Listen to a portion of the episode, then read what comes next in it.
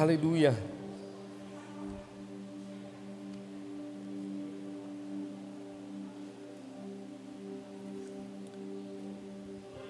Eu estou muito empolgado nessa noite. Amém? Porque na realidade nós vamos falar de algo que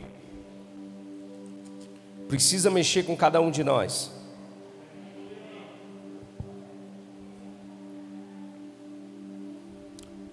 Ah, nós vamos falar sobre Jesus nessa noite. Amém? E o tema da mensagem é: Quem é Jesus? Quem é Jesus? Pode parecer uma, uma, uma pergunta meio que idiota, né? Perguntar quem é Jesus. Mas todo mundo sabe quem é Jesus. Mas irmãos, até hoje, essa pergunta ainda está no ar. E até hoje muitas pessoas não sabem respondê-la ainda. Muitas pessoas ainda não sabem definir quem é Jesus. Até hoje, para algumas pessoas, para algumas religiões, Jesus ele foi um mensageiro de Deus, um homem que veio nesse mundo com uma mensagem de paz e de amor. Amém? De fato, Jesus veio trazer uma mensagem de paz e de amor, mas só isso não pode definir a Jesus. Para muitos, Jesus é um profeta, como os outros profetas que vieram, para anunciar verdades. De fato, Jesus ele foi um profeta. Se nós pegarmos Efésios capítulo 4, que diz sobre os dons ministeriais, Jesus foi ou é todos aqueles: o apóstolo, profeta, o evangelista, pastor e o Mestre. Então Jesus é tudo isso. Ele é apóstolo porque ele veio trazer da parte de Deus uma mensagem de boas novas. Amém? Ele é um profeta porque também, como profeta de Deus, ele anunciou salvação e juízo também. Evangelista porque ele veio evangelizar o mundo com a sua mensagem de salvação. Pastor, porque Ele é o pastor das ovelhas, Ele é o bom pastor que dá a sua vida pelas ovelhas. E mestre, porque ninguém ensinava como Jesus, ninguém ensinava como Ele, com a autoridade que Ele tinha. Os homens ficavam abismados de ver a sabedoria de Jesus. Aos 12 anos de idade, Jesus estava no fariseus, em meio dos saduceus, em meio dos mestres da lei discutindo coisas concernentes ao pai dele. Mas sabe de uma coisa? Quem é Jesus para mim? Quem é Jesus para você? Eu queria que você abrisse a sua Bíblia comigo no livro de Mateus. Esse questionamento está lá no livro de Mateus, também tem no livro de Marcos. Vai falar da famosa confissão de Pedro, dizendo que Cristo, que Jesus era o, o Filho do Deus vivo. Tu és o Cristo, o Filho do Deus vivo. Mas vamos lá. Chegando o verso 13 de Mateus 16, chegando Jesus à região de Cesareia de Filipe, perguntou aos seus discípulos: Quem os outros dizem que é o filho do homem? Eles responderam: Alguns dizem que é João Batista, outros Elias e ainda outros Jeremias ou um dos profetas. E vocês? perguntou ele. Quem vocês dizem que eu sou? Simão Pedro respondeu: Tu és o Cristo, o Filho do Deus vivo. Respondeu Jesus: Feliz é você, Simão, filho de Jonas porque isto não lhe foi revelado por carne ou sangue, mas por meu Pai que está nos céus. E eu lhe digo que você é Pedro, e sobre esta pedra edificarei a minha igreja, as portas do Hades não poderão vencer, e eu lhe darei as chaves do reino dos céus. O que você ligar na terra terá sido ligado nos céus, e o que você desligar na terra terá sido desligado nos céus. Então advertiu os seus discípulos que não contassem a ninguém que ele era o Cristo. Amém? Vamos orar. Curva sua cabeça. Pai, nós te damos graças nessa noite pela Sua palavra. Nós estamos reunidos em volta do Teu santo nome, Jesus, em volta da Tua santa palavra, como filhos de Deus, desejosos pelo pão vivo que desce do céu, pelo alimento espiritual, para que os olhos do nosso entendimento sejam abertos, para que os nossos ouvidos estejam atentos, para que o nosso coração esteja pronto, receptivo para a tua palavra, Deus. Que essa revelação caia no nosso coração como luz e que nós possamos, Pai, nessa noite celebrar ao teu filho Jesus. Que nós possamos celebrar o Deus que se fez carne, que habitou no nosso meio. Que nós possamos celebrar o filho de Deus, o homem, aquele que foi até a cruz, que foi obediente até morte, morte de cruz, que renunciou à sua glória que morreu por cada um de nós por causa dos nossos pecados. E por causa do teu sangue nós temos a remissão. Nós somos perdoados, fomos sarados por causa do teu sacrifício, Jesus. Que o Senhor possa se revelar a nós em nome de Jesus. Amém? Glória a Deus. Então, irmãos, esse é um texto muito famoso, um texto muito conhecido, um texto que de fato é fundamental para a vida de todo e qualquer cristão conhecer quem é Jesus. É fundamental para cada um de nós conhecer a figura de Jesus. Amém? Isso é base para a fé cristã. Isso é base para nós. Mas como eu estava dizendo, até hoje essa, essa pergunta ela ressoa há 2021 anos após o sacrifício de Jesus. Muitas pessoas ainda têm dúvida de quem ele é. Muitas pessoas consideram de fato Jesus como um homem que veio com uma mensagem de paz, de alegria, de amor, uma mensagem que é, traz conforto e consolo. Para muitos outros, talvez Jesus ah, poderia ser um, um guerrilheiro, um homem que veio trazer talvez uma espada para poder de alguma forma libertar Israel. E nesse contexto, a qual Jesus ele ele faz esse questionamento para os discípulos, não era porque Jesus tinha algum tipo de dificuldade na sua identidade. Jesus sabia quem ele era, amém, irmãos? Jesus ele cresceu na graça, no conhecimento e na sabedoria diante dos homens e diante de Deus. Então Jesus sabia que ele era o filho de Deus. Jesus sabia que ele tinha uma missão para cumprir nessa terra. Jesus não tinha problema de identidade. Mas olha para você ver, Jesus já pergunta para os discípulos, ele faz o seguinte questionamento: quem os outros dizem quem, quem é um homem? Ou quem é o filho de Deus? Que, que, o que os homens estão falando aí? O que os homens estão falando de mim? Quem eu sou na realidade?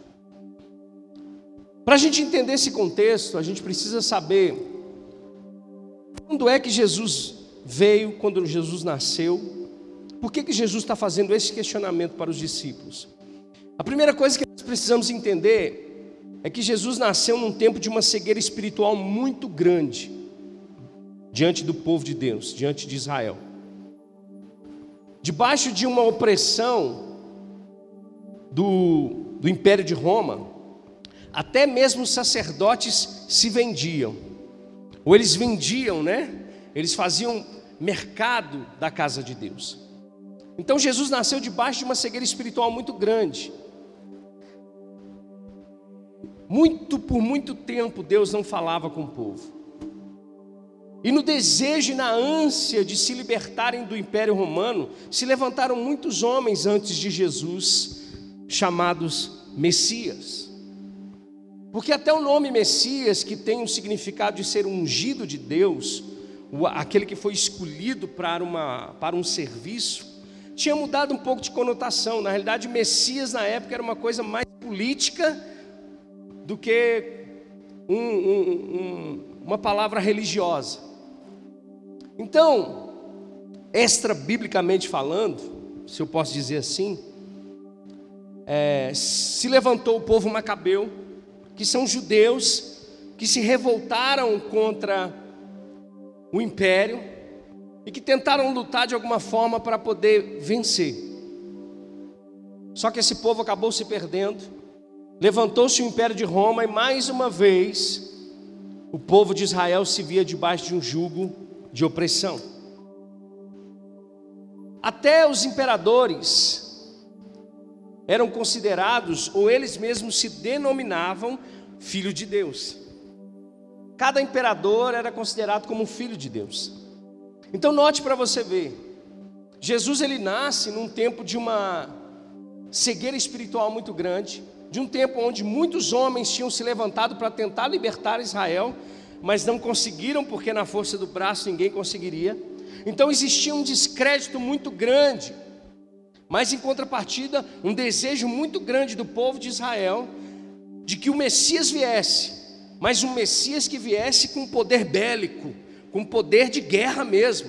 Assim como Davi vencia milhares de milhares à base da espada, eles esperavam também um Messias que viesse não com um tom, é, com uma mensagem é, de paz, mas com uma mensagem realmente de, de guerra, para vencer e para derrotar o império de Roma. Mas Jesus ele, ele, ele contradiz todo tipo de pensamento. Então Jesus ele nasce debaixo de uma de um ambiente de incredulidade muito grande. E Jesus pergunta para os discípulos: Olha, o que os outros dizem que eu sou? É sinal que os discípulos estavam ouvindo pelas pelas caminhadas que eles andavam com Jesus que Jesus não era o Messias, que Jesus não era o Cristo. E eu vou dizer para vocês, não é novidade na vida de Jesus. Isso não é novidade na vida de Jesus. Jesus, quando começa o seu ministério, ele encontra um homem chamado Filipe. Lá em João capítulo 1, verso 46, Filipe vai e encontra Natanael. Então, olha só, eu vou mostrar para vocês alguns versos que na Bíblia que, que colocam Jesus em xeque, ou o Jesus Messias. Quando Filipe encontra Natanael, ele diz o seguinte: Filipe encontrou Natanael e disse-lhe: Achamos aquele sobre quem Moisés escreveu na lei. Olha só, Filipe apontando. Nós encontramos aquele a qual as escrituras dizem que ele é. Aquele a qual Moisés profetizou aquele a qual Moisés escreveu na lei, a respeito de quem os profetas também escreveram. Se nós formos lembrar, Isaías profetizou o nascimento de Jesus, não é verdade? Isaías capítulo 7, Isaías capítulo de número 9. Todos os profetas, a maioria dos profetas falaram do Messias que viria. Moisés profetizou alguém que seria como ele, que viria, um profeta. E olha só, e Filipe continua dizendo: Ele é Jesus de Nazaré. Jesus de Nazaré, filho de José. Perguntou Natanael: Nazaré? Pode vir alguma coisa boa de lá?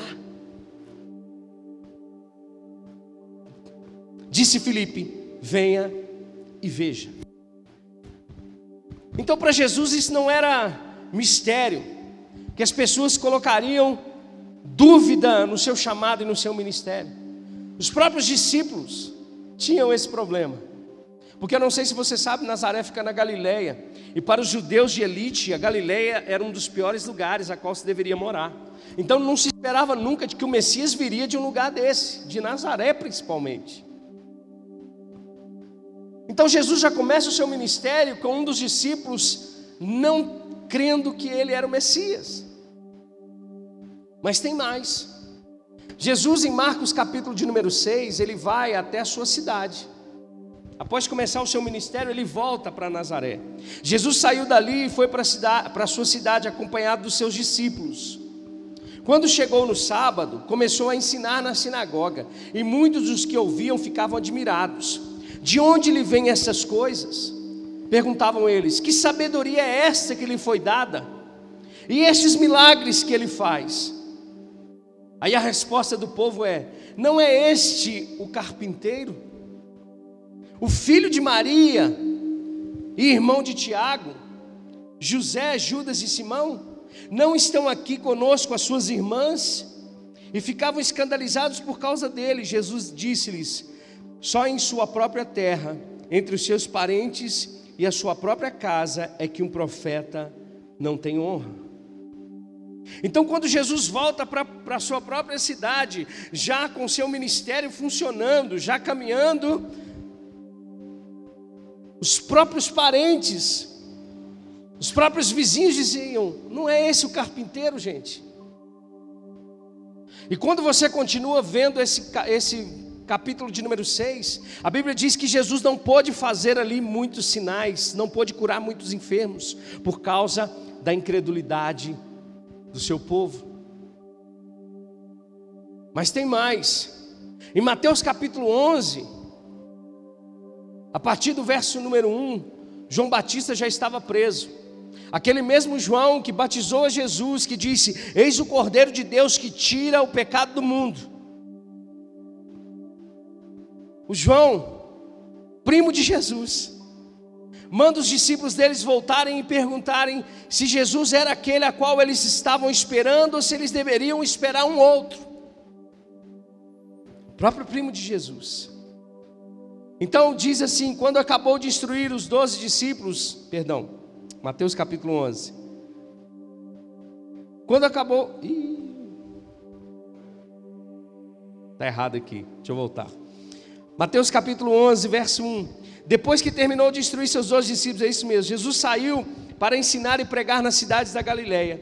João, ao ouvir na prisão o que, que Cristo estava fazendo, enviou seus discípulos para lhes perguntarem: És tu aquele que haveria de vir ou devemos esperar algum outro? Jesus respondeu: Voltem e anunciem a João o que vocês estão ouvindo e vendo.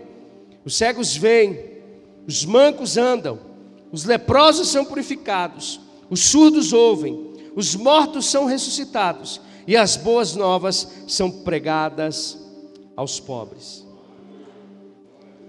Então note que Jesus ele já vinha caminhando no seu ministério, mas as dúvidas também permeavam, mesmo aquele povo experimentando milagres, vendo pessoas sendo ressuscitadas, cegos vendo, surdos ouvindo, leprosos sendo limpos.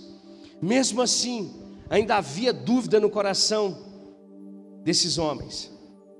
Uma certa vez, Jesus discutindo com os fariseus, esses mesmos que eram os detentores dos oráculos de Deus, dos mistérios de Deus, da lei de Deus, os homens que instruíam e que ensinavam e que estudavam diariamente sobre Jesus e sobre as Escrituras Sagradas. Quando Jesus disse para eles assim: Olha, disse-lhe Jesus: Meu Pai continua trabalhando até hoje, e eu também estou trabalhando. Por essa razão, os judeus mais ainda queriam matá-lo, pois não somente estava violando o sábado, mas também estavam dizendo, estava dizendo que Deus era seu próprio pai, igualando-se a ele. Os próprios fariseus, quando ouviam Jesus dizer que Deus era seu pai, queriam matá-lo, porque ele estava dizendo: olha, ele estava se comparando com Deus, chamando Deus de pai e se igualando a ele na sua divindade. Isso para um fariseu era uma coisa de louco, se comparar com Deus. Então note que a gente vê um ambiente completamente de incredulidade. Então os discípulos já vinham caminhando com Jesus, mas naquela de será que é? Será que não é? E ouvindo de todos os lados, sendo bombardeados de que Jesus não era o Messias. Em Mateus capítulo 16, a partir do verso 1, esses próprios fariseus começam a pedir a Jesus um sinal dos céus. Eles queriam pegar a Jesus, eles queriam criar uma armadilha para Jesus, mas graças a Deus, irmão, Jesus, ele era guiado pelo Espírito de Deus, amém? E ele só obedecia ao Pai. Ele não tinha outro foco, irmãos, a não ser obedecer a Deus, a não ser cumprir o propósito estabelecido por Deus. Jesus não estava aqui para fazer ah, um, um, um circo para que as pessoas se divertissem com o poder de Deus, como nós vemos ainda hoje em muitas igrejas, como nós vemos ainda hoje em muitos lugares. Jesus não tinha essa preocupação.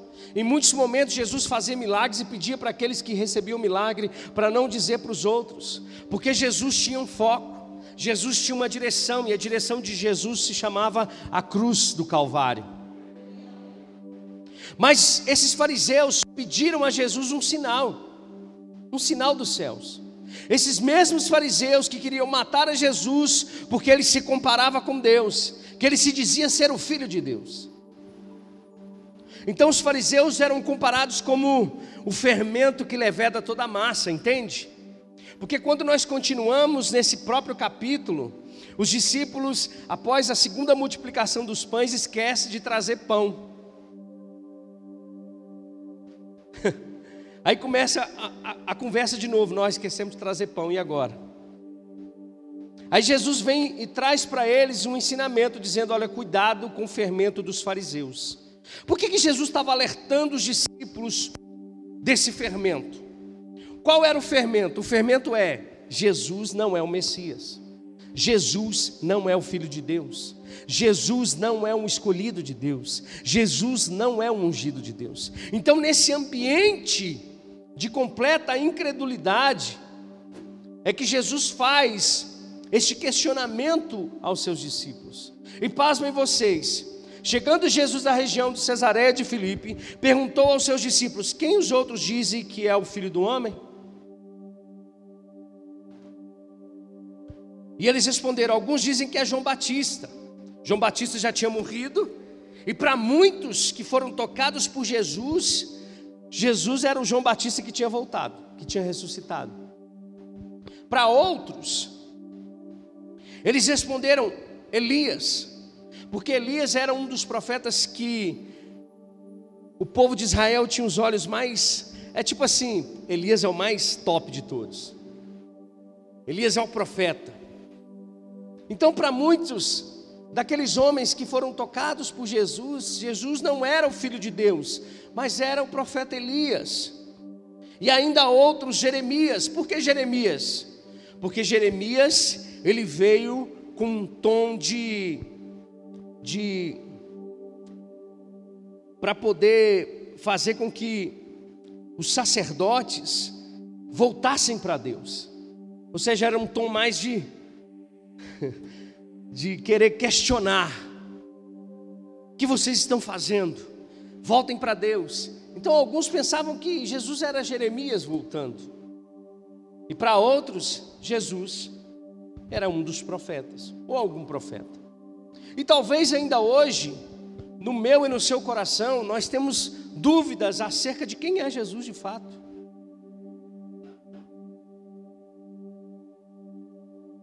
Para muitos, Jesus, eu lembro, irmãos, quando eu era criança, que eu ia para a missa, e eu via na igreja tinha um caixão com um Jesus dentro do caixão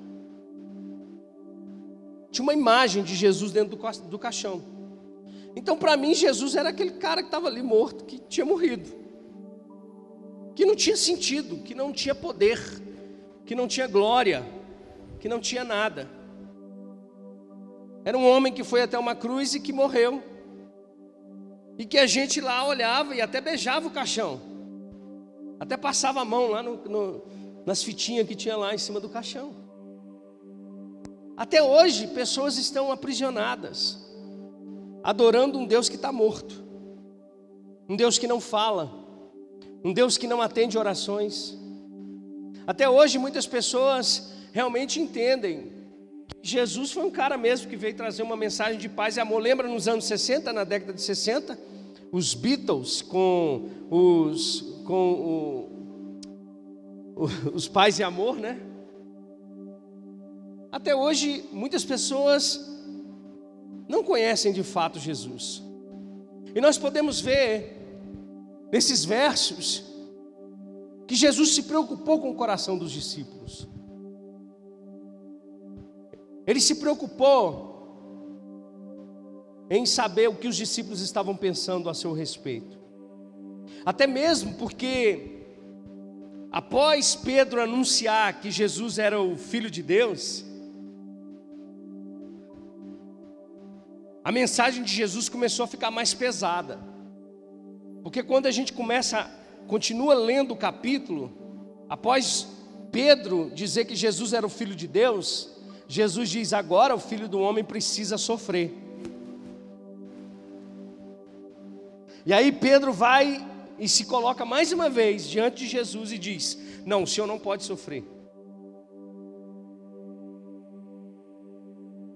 Por que, que Jesus estava preocupado com o coração dos discípulos? Porque o Messias que eles esperavam não era o Messias com poder bélico, mas o Messias sofredor. O Messias que eles esperavam era um Messias que viria num cavalo branco, né, Pastor Cláudio? Com uma espada desembanhada. Mas o Messias que Jesus estava apontando iria carregar uma cruz. E essa cruz é uma vergonha. E essa cruz demonstrava derrota. E essa cruz demonstrava para o povo humilhação. Então, para Pedro, era um absurdo o que Jesus estava dizendo. Pedro tinha acabado de falar: Tu és o Cristo, o Filho do Deus vivo. E quando Jesus diz: Então vocês entenderam agora, o meu propósito é ir para uma cruz e morrer por vocês. Jesus, Pedro diz: Não, você não vai morrer, eu morro no teu lugar. Por que, que Jesus estava preocupado com o coração desses discípulos? Porque Jesus estava se despedindo deles para ir até uma cruz para se sacrificar por nós. E ele ficaria morto por três dias. Irmãos, imagine três dias que podem ter parecido para os discípulos uma eternidade inteira. Porque eles estavam do lado do Messias, do Salvador. Mas agora Jesus tinha morrido. Os homens, Judas tinha vendido Jesus, traído Jesus. O sinédrio tinha se corrompido ao ponto de fazer com que Pilatos mandasse crucificar a Jesus. Na cruz, enquanto Jesus estava morrendo, muitos zombavam dele, dizendo: Você não disse que era o Cristo? E os discípulos de longe ouvindo. Então salva-se você e salva-se a nós, aqueles dois ladrões que estavam do lado dele. Aqueles homens cuspiam em Jesus, dizendo: Você não é o filho de Deus, então salve-se a si mesmo.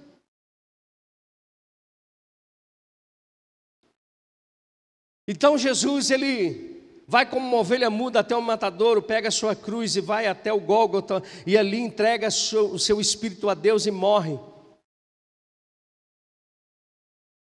E lá em Lucas capítulo 24, alguns discípulos voltando para casa decepcionados, esperávamos que ele era o Messias, esperávamos de fato que ele era o nosso Salvador, mas já faz três dias que ele está morto.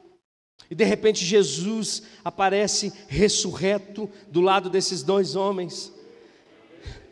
E ele diz assim: que vocês estão aí arrazoando no coração de vocês, e eles sem entender o que estava acontecendo, disse: Só você não sabe o que aconteceu na nossa cidade?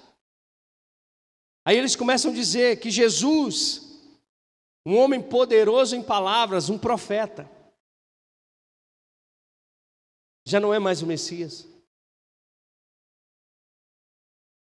Então Jesus estava preocupado com o coração dos discípulos, porque, irmãos, vou ser sincero para você, Muitos outros homens se levantaram com qualquer don... Ih, aleluia. Que se autodenominavam, vamos falar assim, Messias. Mas nenhum deles conseguiu fazer o que somente Jesus poderia fazer. Amém? Então, essa foi minha introdução. Agora eu quero conhecer Jesus com você. Quem é Jesus? Quem tem Bíblia aí? Então vamos lá. Agora nós vamos abrir a Bíblia.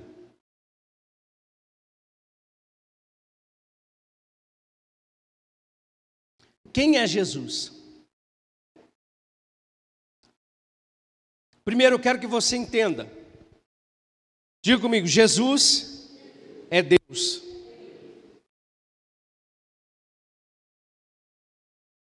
Isso precisa estar forte dentro de você. Jesus é Deus. Amém? Se alguém chegar perto de você e falar assim, não, Jesus não podia ser Deus. Sabe que muitas das religiões antigas era impossível Deus se relacionar, ou os deuses se relacionarem com os homens. A única maneira pela qual eles se relacionavam era na base do medo. Então, imaginar que um homem é Deus, irmãos, é uma coisa completamente ilógica, principalmente na mentalidade dos gregos, por exemplo. Deus, os deuses não se misturavam com os homens. Mas a própria palavra de Deus, as Escrituras vão anunciar para mim e para você Jesus, Ele é Deus. Abre comigo a sua Bíblia, no Evangelho de João, no capítulo 1, no verso 1.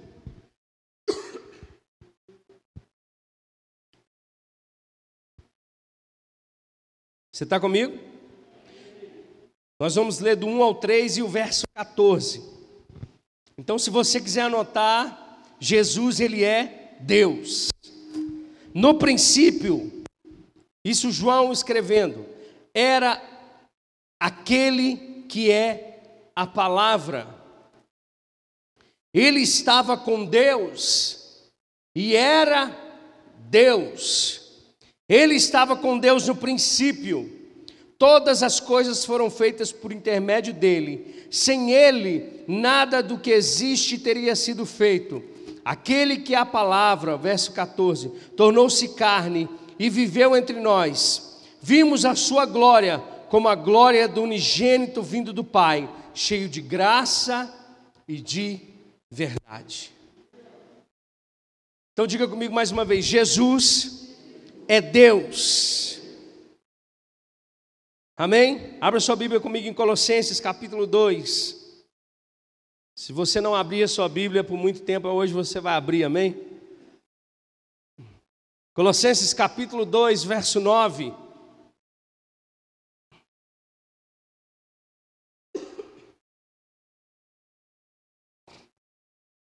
Colossenses 2, 9 diz: Pois em Cristo habita corporalmente toda a plenitude da divindade e por estarem nele, que é o cabeça de todo poder e autoridade, vocês receberam a plenitude.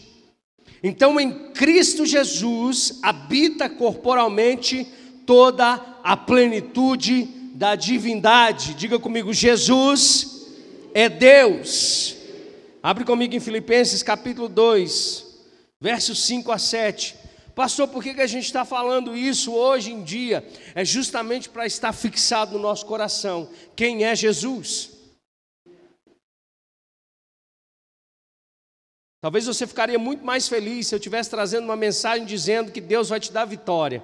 Mas eu quero dizer para você: é melhor você conhecer a figura de Jesus. Filipenses capítulo 2, versos 5 ao 7 diz: Seja a atitude de vocês a mesma de Cristo Jesus, que, embora sendo Deus, diga comigo, Jesus é Deus, que, embora sendo Deus, não considerou que o ser igual a Deus era algo que deveria pegar-se, mas esvaziou-se a si mesmo, vindo a ser servo, tornando semelhante aos homens. Amém? Então a primeira lição que nós aprendemos de quem Jesus é, Jesus ele é Deus. E esse verso de Filipenses precisa nos ensinar muita coisa. Amém? Principalmente, irmãos, a questão da humildade de Cristo. Cristo ele veio, irmãos, e ele, e ele imagina o seguinte: já viu aquele, aquela imagem, aquele negocinho que tem no meme, expectativa e realidade? A expectativa de todo mundo era uma e Jesus pregou uma realidade completamente diferente.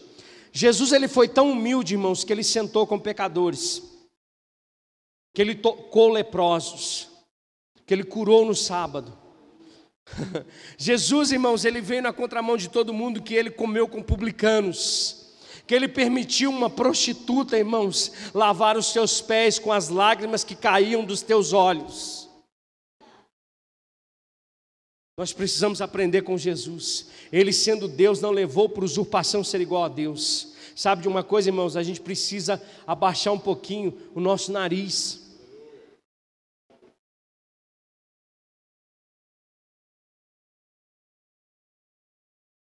A nossa soberba, o nosso orgulho.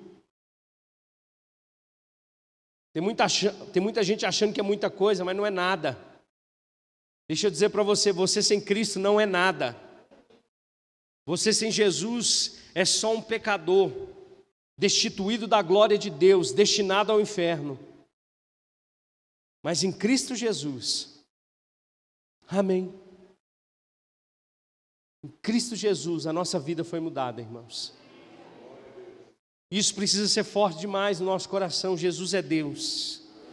Amém? Segunda coisa que eu quero pontuar para você: quem é Jesus? Diga comigo, Jesus é homem. Passou, como assim, Deus e homem? Que, que bagunça é essa? E é isso, irmãos, que, que fez com que os principados e potestades, os poderosos dessa era não compreendessem. Porque Deus precisou se tornar homem. Porque Deus precisou virar homem. Mas é por causa disso mesmo. Ele se tornou semelhante a nós. Ele se identificou. Irmãos, presta atenção aqui. Deus não tem falta de nada. Amém? Deus é soberano, Deus, irmãos, lá no céu agora tem um coral pronto, dizendo o tempo todo: Santo, Santo, Santo, Santo, Santo, Santo, Santo é o Senhor. Tem um coral nos céus, irmãos, dobrado diante de Jesus, diante de Deus. Então Deus não precisa de nada. Mas olha só, porque Deus precisou se tornar homem? Porque Jesus precisou ser homem para se identificar comigo e com você. Por que, que Jesus se tornou fonte de salvação? Porque ele, sendo Deus, irmãos, não pode ser tentado pelo mal. Amém? Tiago diz isso. Mas quando ele se torna homem, ele passa a ser tentado em todas as coisas, semelhante aos seus irmãos. Então Jesus Deus se esvaziou de si mesmo para se tornar homem, para ser tentado, para se tornar fonte de salvação, porque ele, tent, ele foi tentado em tudo, mas a Bíblia diz que ele não pecou, e por ele não ter pecado, irmãos, ele se tornou nosso sumo sacerdote. Então Jesus, ele é homem. Abre comigo Hebreus capítulo 4, verso 14, por favor. Isso é a base da nossa fé, amém, irmãos?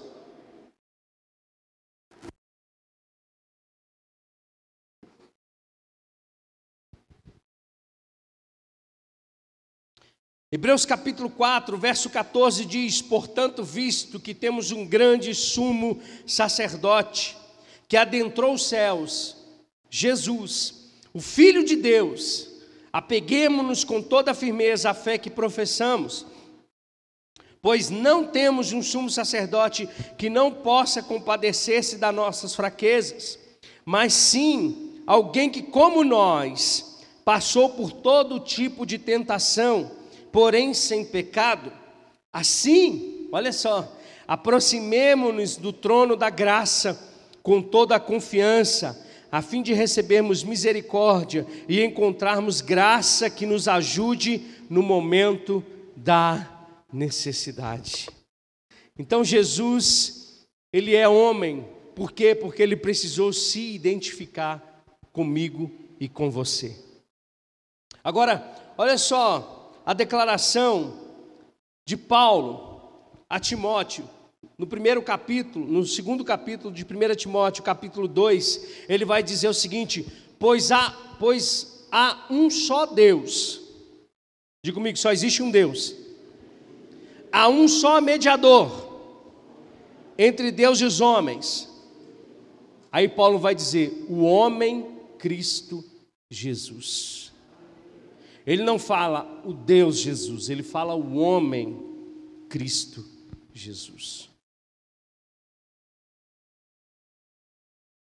Amém? 1 João 4, verso 2 diz: Vocês podem reconhecer o Espírito de Deus deste modo. Todo espírito que confessa que Jesus Cristo veio em carne procede de Deus. Mas todo espírito que não confessa Jesus não procede de Deus. Que Jesus não veio de carne não procede de Deus. Esse é o espírito do anticristo, acerca do qual vocês ouviram que está vindo e agora já está no mundo. Então, qual que é o teor da pregação do anticristo? É que Jesus, que Deus não se fez carne, que Jesus não pôde vir em carne, que Jesus não foi semelhante aos homens. Esse é o teor da pregação do anticristo.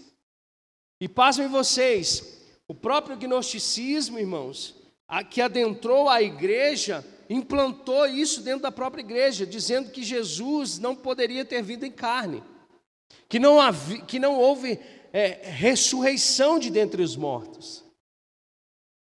Então, nós precisamos compreender essas coisas. Porque, da mesma maneira que os discípulos quase foram enganados por causa do fermento dos fariseus, ainda hoje nós podemos questionar a divindade de Jesus, a natureza humana de Jesus. Vai para a faculdade, vai para a universidade para você ver, você vai ser bombardeado com mentiras nesse respeito. Você vai ser bombardeado o tempo todo dizendo: olha, Jesus não é Deus nada. Jesus foi só um profeta. Jesus foi só um homem comum como nós que trouxe somente uma mensagem. Ele não tem poder para salvar ninguém. Jesus foi só um cara legal. Jesus foi um revolucionário. Jesus foi um cara que trouxe uma mensagem de paz e amor. Só isso. Ele não tem poder para mudar a vida de ninguém. Ele não tem poder para transformar a vida de ninguém. A gente vai ouvir isso o tempo todo, martelando dentro da nossa mente e correndo o risco de cair no nosso coração. Último verso que eu quero ler com você, declarando que Jesus é homem, Hebreus capítulo 5, versos 7 a 9 diz: Durante os seus dias de vida na terra, Jesus ofereceu orações e súplicas em alta voz e com lágrimas, aquele que o podia salvar da morte. Olha só, isso aqui demonstra muito mais do que nunca a humanidade de Jesus. Amém? Lembra de Jesus no Getsemane? Sim ou não? O que, que Jesus fez no Getsemane? Vamos ver se vocês lembram. Não ouvi nada. O que, que Jesus fez no Getsemane? Hã? Orou, orou o quê? Para que Deus pudesse passar deles o cálice, mas contudo que fosse feita a vontade de Deus. Então Jesus tinha uma vontade. Jesus era homem como nós. Jesus ele sofria como nós. Jesus chorou, irmãos. Jesus tinha compaixão, Jesus andava em misericórdia. Jesus está dizendo aqui, o escritor dos Hebreus disse: olha, com fortes orações e súplicas, em alta voz e com lágrimas, ele pedia àquele que poderia salvá-lo da morte, sendo ouvido por sua reverente submissão, embora sendo filho, ele aprendeu a obedecer por meio daquilo que sofreu, e uma vez aperfeiçoado, tornou-se a fonte de salvação eterna para todos aqueles que lhes obedecem. Aleluia. Oh, aleluia. Irmãos, isso é poderoso demais. Sabe, hoje nós não temos Jesus fisicamente conosco porque Ele está no céu, mas nós temos Jesus dentro de nós, porque nos tornamos habitação do Espírito Santo de Deus. Ele mesmo disse: Olha, se vocês amam os meus mandamentos, eu, eu e o Pai viremos e vamos fazer morada dentro de vocês. Nós não temos Jesus fisicamente aqui agora, porque Ele está no céu, mas nós temos Ele dentro de nós. Nós somos habitação, habitação do Seu Espírito. Amém. Então, porque Jesus ele se identificou com a minha mazela e com a sua mazela, deixa eu dizer para você: nenhum tipo de sofrimento que você sofre, ou tentação que você sofre, para Jesus é algo inimaginável. Vou dizer de novo. Às vezes você fica assim: como é que eu vou chegar diante de Jesus para falar dele, dessa tentação que eu estou sofrendo? Para ele, irmãos, isso não é novidade, porque ele foi tentado. Você acha que Jesus não foi tentado na área sexual, irmão? Foi. A Bíblia diz que ele foi tentado em todas as áreas. Todas as áreas. Porque senão ele não poderia se tornar salvador, irmãos. Porque senão ele não poderia ser o transformador a qual a própria palavra diz que ele é.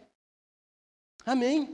Por isso que eu digo para você, quando a gente olha para as escrituras sagradas e vê Gênesis 1, 26, quando Deus cria o homem à sua imagem e à sua semelhança, e depois em Gênesis capítulo 3, o homem caindo por causa do pecado, a gente vê o homem se corrompendo nos seus desejos pecaminosos e carnais, a gente vê Paulo escrevendo aos Romanos no capítulo de número 5, dizendo que o segundo Adão, irmãos, o segundo Adão, ele nos redimiu. Então, toda área na sua vida que ainda é conflitante com Gênesis 1, 26, que é a imagem e semelhança de Deus, em Cristo Jesus você tem ela transformada de novo. Você tem a sua vida mudada. Deixa eu dizer para você: Jesus, sendo Deus, se esvaziou e se tornou um homem, para que cada um de nós, irmãos, pudéssemos ter uma nova vida, uma nova natureza. Então agora nós não precisamos mais pensar com a velha roupagem, com a velha vida, nós temos uma nova vida em Cristo Jesus. Por isso ele se tornou fonte de salvação para todos aqueles que lhes obedecem. Diga comigo: Jesus é homem.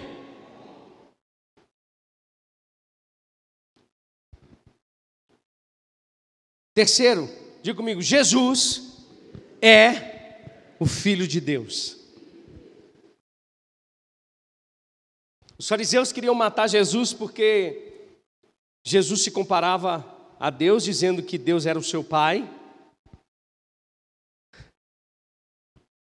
O povo da sua própria casa não acreditava nele porque ele era um simples carpinteiro, ou seja, um homem mas também queriam aniquilá-lo, porque ele se auto-intitulava Filho de Deus.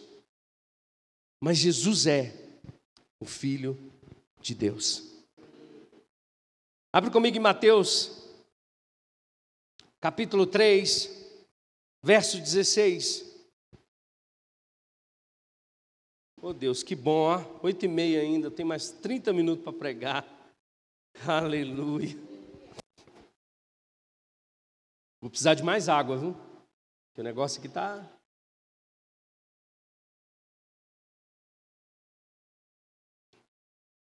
Mateus capítulo 3, verso 16 diz: Assim que Jesus foi batizado, saiu da água. Naquele momento o céu se abriu e ele viu o Espírito de Deus descendo como pomba e pousando sobre ele. Então uma voz do céu disse: Este é o meu filho amado de quem me agrado. De quem Jesus ouviu isso, irmãos? Do próprio Pai.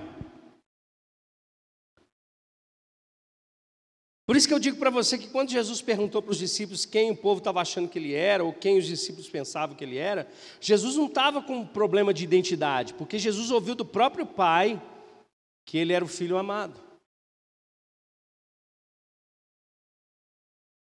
Agora, você acha que o diabo brinca? O diabo tentou Jesus na sua identidade no deserto. A primeira coisa que o diabo falou para Jesus quando ele estava no deserto é: se você é o filho de Deus, por que você não transforma essas pedras em pães? Obviamente que Jesus não iria ceder a Satanás. Mas quantas das vezes, irmãos, nós temos dúvida da nossa paternidade ou da nossa identidade com Deus?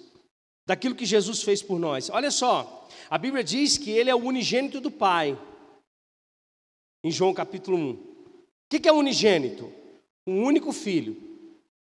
Mas Paulo escreve e diz que ele se tornou primogênito dentre muitos irmãos. Olha só, ele era um único filho.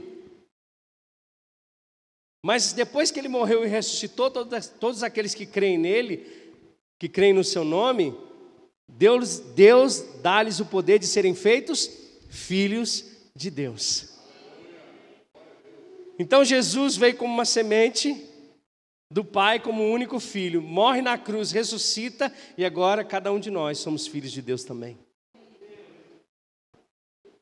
E olha só, quero te provar isso. Abre comigo lá em 1 João capítulo 5, verso 5.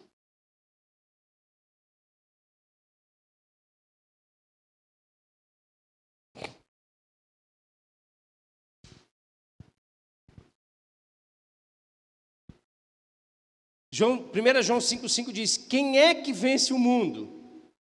Somente aquele que crê que Jesus é o Filho de Deus.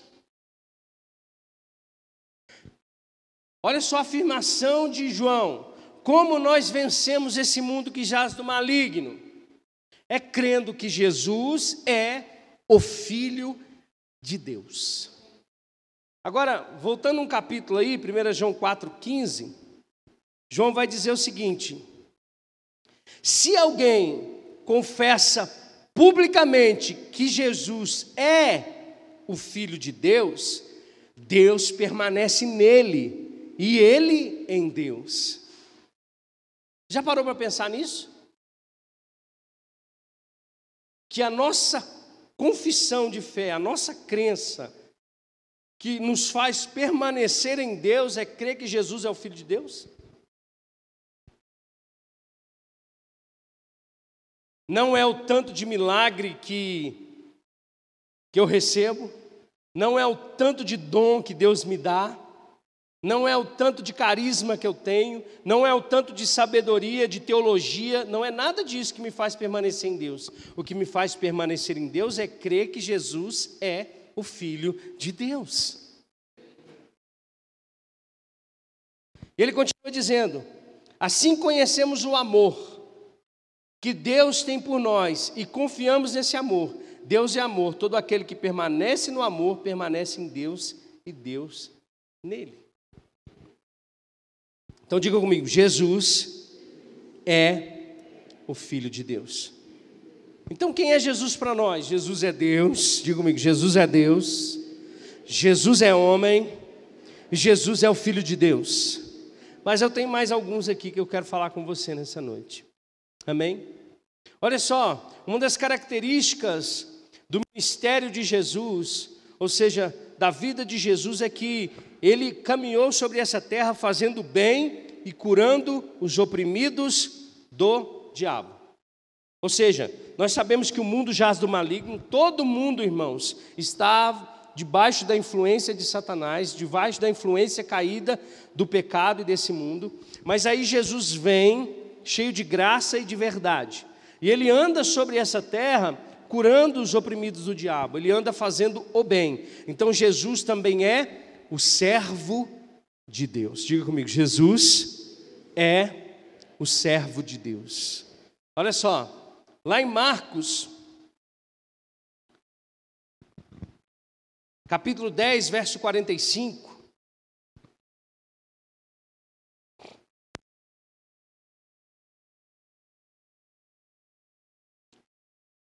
Marcos capítulo 10, 45.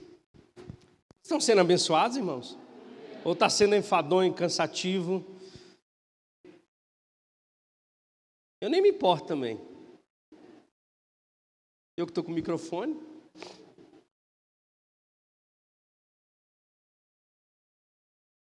A gente precisa ter muito, muita fome da palavra de Deus, irmãos. A gente precisa ter fome. A gente precisa conhecer Jesus, se relacionar com Jesus. Sabe, a gente, a gente vive aquém da vontade de Deus porque nós não conhecemos a Jesus. Você está sofrendo os seus pecados ainda porque você não conhece a Jesus. Porque você não conhece a transformação que é Jesus Cristo.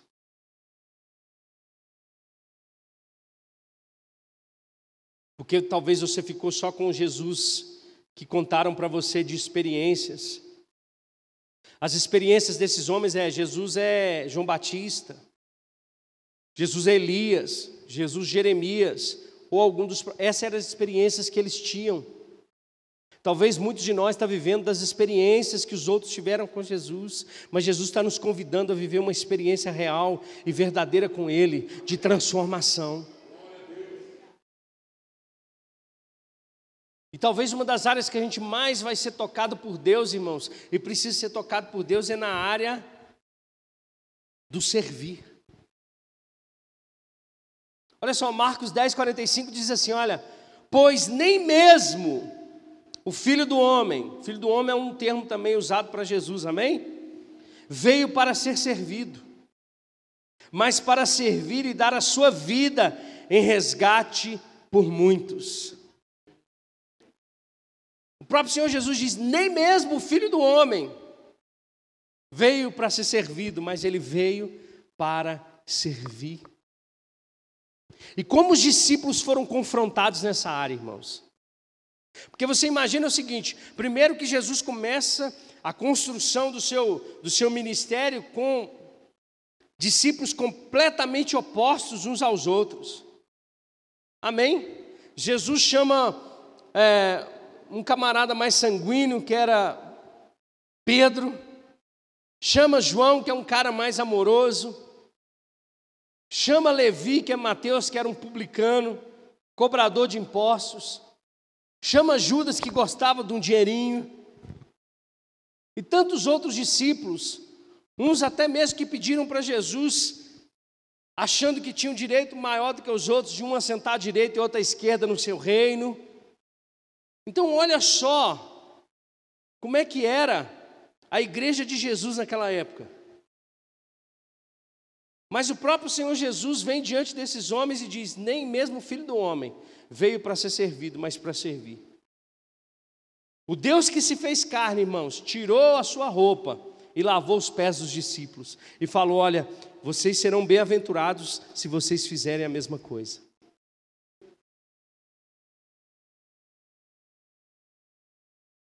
Agora volta comigo lá em Filipenses capítulo 2, quem está na Bíblia aí, verso 5. Seja a atitude de vocês a mesma de Cristo. Amém? Então tem que ser a mesma atitude. A nossa tem que ser a mesma de Cristo. Verso 6. Que, embora sendo Deus, não considerou que o ser igual a Deus era algo que deveria pegar-se, mas esvaziou-se a si mesmo, vindo a ser servo, tornando-se semelhante aos homens. Vai para o próximo. E sendo encontrado